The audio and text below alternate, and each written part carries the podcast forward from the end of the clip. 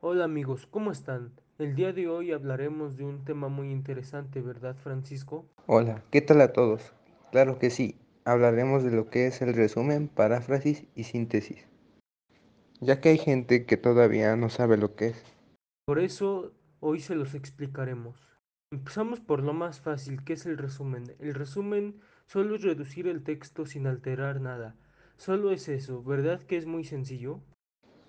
Pues sí, no sé cómo hay gente que no lo sabe. El segundo es la síntesis, que es lo contrario al resumen, ya que en ella tú puedes ordenar la información como la consideres necesaria. En pocas palabras, como se te antoje poner la información. Más o menos, Y por último, la paráfrasis. Es como transcribir las ideas principales del texto, pero expresándola con tus propias palabras. Pero hay dos diferentes tipos de paráfrasis, ¿qué? ¿Cuáles son? la mecánica y la constructiva. Ah, creo que ya sé.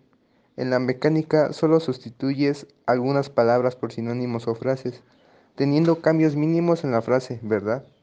Sí, ¿cómo? ¿Lo sabías? Me lo dijo Wikipedia. Pensé que te lo sabías. Nope. Está bien. El otro tipo es la constructiva, que reelabora el anuncio dando origen a otro, con características muy distintas. Wow.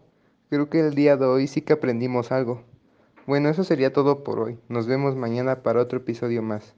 Adiós. Adiós amigos.